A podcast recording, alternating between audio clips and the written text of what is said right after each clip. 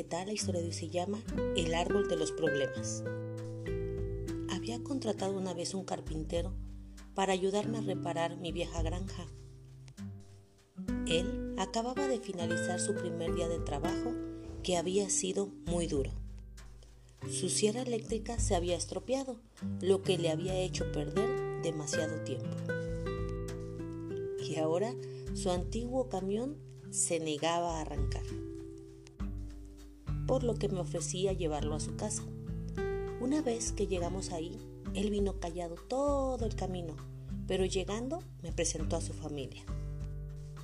Nos dirigíamos hacia la puerta de su casa cuando de repente se estacionó en un precioso olivo y solo era para tocar el tronco con ambas manos.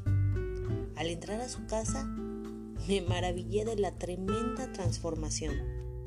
Su cara tuvo un cambio radical, abrazó a sus pequeños niños y le dio un beso a su esposa. Su energía en general había cambiado. Después de presentármela, me agradeció por haberlo llevado a su casa y me acompañó hasta el coche. Y justo cuando pasamos enfrente del olivo, me llamó la curiosidad preguntarle por lo que había hecho antes de entrar. A lo que el carpintero contestó, ese es mi árbol de los problemas. Sé que no puedo evitar tener problemas, como los que tuve hoy en el trabajo, pero estos problemas no quiero meterlos a mi casa.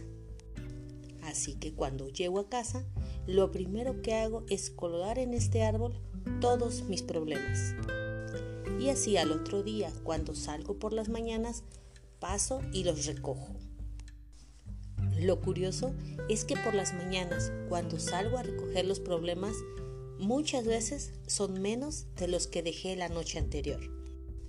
Y esto se debe a que si te centras en el presente, muchos de los problemas de ayer, hoy ya no son problema.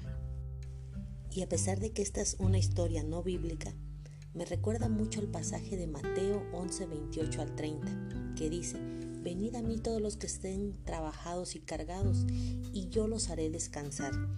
Para mí, me sonó como que Jesús mismo es el árbol donde dejamos nuestros problemas. Pero recuerda que dice también, llevad mi yugo sobre vosotros y aprended de mí, que soy manso y humilde de corazón Está perfecto dejarles nuestros problemas, pero debemos de tomar de él la paciencia, la mansedumbre, el dominio propio para no dejarnos arrebatar por los problemas. Recuerda que los problemas en el trabajo no tienen por qué llegar a la casa y muchas veces así lo hacemos. Esa es la historia del día de hoy. Que Jehová, Jesús y su Espíritu Santo te bendiga.